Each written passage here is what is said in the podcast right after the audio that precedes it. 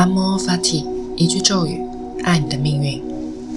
这是一档非常个人的播客栏目，每天碎碎念一些灵性思考，再与你共享五分钟的冥想时光，以此唤醒一天的能量。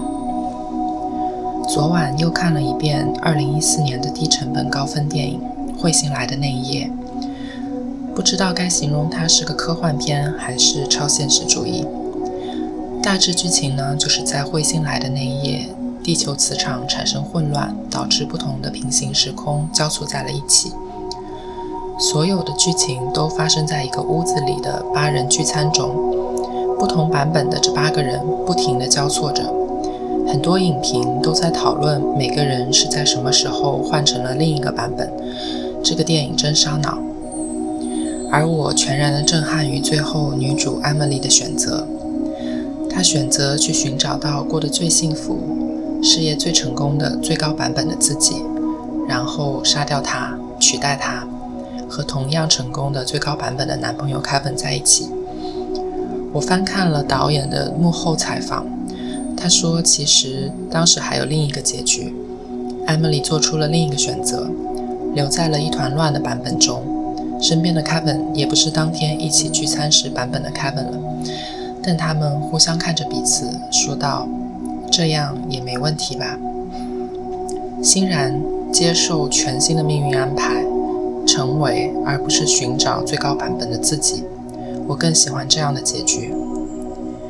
现在，无论你在哪里，在做什么，保证安全的情况下，请与我一起闭上双眼，聚焦呼吸，放下追逐和寻找的能量。